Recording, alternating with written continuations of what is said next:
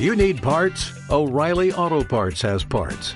Need them fast? We've got fast. No matter what you need, we have thousands of professional parts people doing their part to make sure you have it. Product availability. Just one part that makes O'Reilly stand apart. The professional parts people. oh, oh, oh O'Reilly Auto Parts. Todos los años, afortunadamente, mientras que estamos vivos, tenemos la oportunidad de celebrar la gran fiesta de nuestra fe, la muerte, la resurrección de Jesucristo. Y también todos los años nos preparamos convenientemente a preparar, a, a celebrar esta gran fiesta. Es decir, nos preparamos durante 40 días, la cuaresma, 40 días es lo que significa cuaresma, para cuando llega el momento de celebrar la muerte y resurrección de Jesucristo, estar bien dispuestos.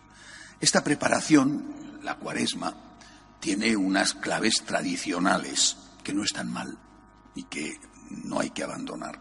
Por ejemplo, pues renunciar a alguna cosa que te suponga un gusto, pues quien deja de fumar en este tiempo, ojalá que luego siga eh, sin fumar, quiero decir. Quien deja de tomar dulce, también. eh. Eh, algo que implique una cierta penitencia para el cuerpo. Es una tradición y es muy buena tradición. Otro elemento característico de este tiempo de preparación es darle más oportunidad al Señor para que esté con nosotros la oración, la oración personal, la oración a través de, por ejemplo, la participación en la misa. Otro elemento tradicional es la confesión. Yo creo que ningún católico debería dejar pasar estos días de cuaresma sin hacer una buena confesión que le permita llegar a la Pascua con el alma bien limpia.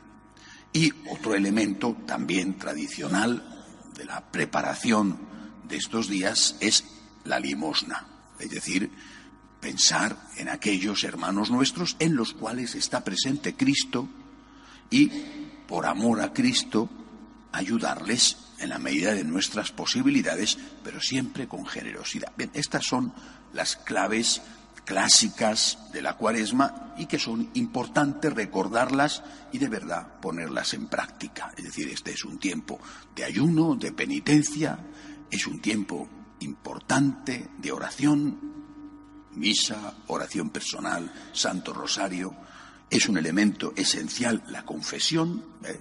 y la limosna. Bien, esto es, digamos, la tradición, que es importante mantenerla.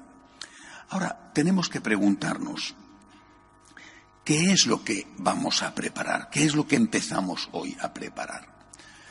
Empezamos a preparar no algo que nosotros hacemos, sino que empezamos a preparar algo que ha hecho alguien. Es decir, nos tenemos que preparar para recibir algo que alguien ha hecho. Nuestra preparación es una preparación de respuesta.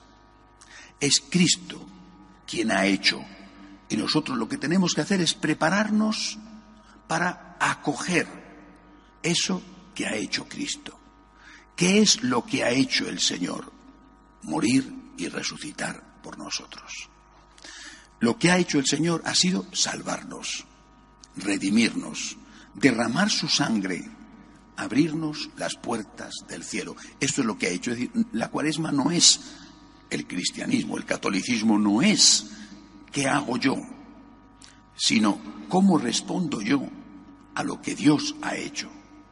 Toda la clave de nuestra fe está en la confianza en un Dios que ha tenido la iniciativa. Dios nos ha amado primero. ¿Cómo voy a responder yo a este amor de Dios? ¿Cómo voy a prepararme yo para acoger este don de Dios? Esto es la cuaresma. El don de Dios, el amor de Dios, manifestado en Cristo, nacido, muerto y resucitado, este regalo de Dios es lo que yo voy a celebrar. Y lo que voy a hacer en estos días es prepararme para celebrar bien, para acoger bien este regalo. ¿Cómo tengo que hacerlo? No sé si, supongo que sí, os habéis fijado alguna vez, supongo que sí, y lo habéis hecho además, que hay cosas, esfuerzos, sacrificios, que resultan fáciles. Aunque sean difíciles, resultan fáciles y los hacemos. Y hay otros esfuerzos o sacrificios que siendo menores resultan muy difíciles y no los hacemos. Cuando veo, por ejemplo, lo que es capaz de hacer una mamá o un papá por su hijo, su hija, el sacrificio, la entrega, a veces incluso la propia vida. Pregunto, ¿por qué tiene esa fuerza para hacer eso? Y en cambio esa misma persona u otra, una cosa pequeña, casi insignificante, no tiene fuerza para hacerla. Solo hay una respuesta a esto, el amor. Cuando tú amas, hacer algo por el ser amado, aunque sea difícil, lo haces. Con gusto, lo haces. Cuando tú no amas, aunque sea poquito lo que te pidan, siempre encuentras una excusa y no lo haces.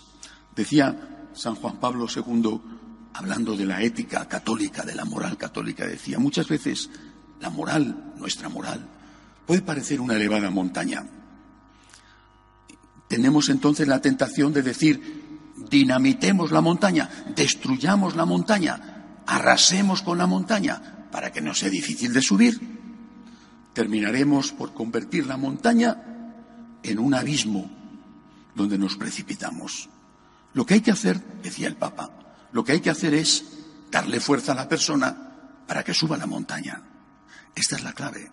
Porque una mamá es capaz de hacer cosas heroicas y esa misma señora o cualquier otro no es capaz de hacer una cosa sencilla. Está en función del amor, del amor que tienes hacia tu hijo o de la indiferencia que tienes hacia otra persona a la cual no quieres nada, no sientes nada por ella, no tienes ninguna deuda con ella. ¿Por qué os digo esto? Porque cuando uno entiende el objetivo de Dios, que es nuestra salvación, entiende que esa salvación solo se produce cuando nosotros llegamos a amar a Dios. Cuando nosotros llegamos a amar a Dios, por muy difícil que sea, lo que sea, la moral, dar testimonio de fe, evangelizar, por muy difícil que sea, lo hacemos. Ahí están los mártires. Y cuando nosotros no amamos a Dios, por muy poquito que sea lo que se nos pida, nos parece excesivo y no lo hacemos. Tres escalones pueden parecer muchos o nada. Los podemos subir de un salto o no tener la fuerza para subirlos. ¿De qué depende? No de los escalones, de la fuerza de nuestras piernas. Por eso, lo que tenemos que hacer en este tiempo, lo que tenemos que hacer en toda nuestra vida, y la cuaresma debería de ser una especie de resumen de la vida, lo que tenemos que hacer es enamorarnos de Dios, para después darle a Dios lo que Dios merece. Esta es la salvación que Dios nos da, es la salvación que Dios nos ofrece. Lo que tenemos que hacer en la cuaresma es dejarnos enamorar por Dios, contemplar el amor de Dios contemplar. Decía Santa Teresa, mirad a Cristo crucificado, porque una vez que os hayáis enamorado de Él, todo os resultará fácil. Mirad a Cristo crucificado, dejaros enamorar, daros cuenta de lo mucho que ha hecho por vosotros, daros cuenta de lo que le ha costado nuestra salvación dejaros enamorar, dedicad este tiempo a la contemplación del amor de Dios. Y, como es lógico, dedicad este tiempo después a la respuesta a ese amor de Dios, al agradecimiento. Que no haya ni un día de la cuaresma sin contemplación del amor de Dios, lectura de la Biblia. Leed al menos un relato de la pasión, elegid el evangelista que queráis, y leed todos los días un pequeño fragmento, unas líneas de un relato de la pasión. Todos los días contemplación del amor de Dios y todos los días agradecimiento al amor de Dios. Señor, tú me amas y yo quiero amarte. ¿Será difícil a veces? Sí. ¿Muy difícil a veces? Sí. Pero si tú tienes amor, por difícil que sea, todo te resultará fácil. Hagamos, pues, los ejercicios clásicos. Entre los cuales está la oración, pero que esa oración sea contemplación. Escuchemos cómo el Señor sube a Jerusalén, cómo el Señor, al pie de la cruz, cuando ve que le van a matar, no se echa atrás. Cómo el Señor en la cruz es capaz de perdonar a sus enemigos. Cómo el Señor nos entrega a su madre. Cómo el Señor experimenta el abandono del Padre. Cómo el Señor muere y digamos, por mí, lo has hecho por mí, lo has hecho por mí, has perdonado mis pecados, tu sangre me ha lavado. Y después, gracias Señor, aquí estoy Señor, que así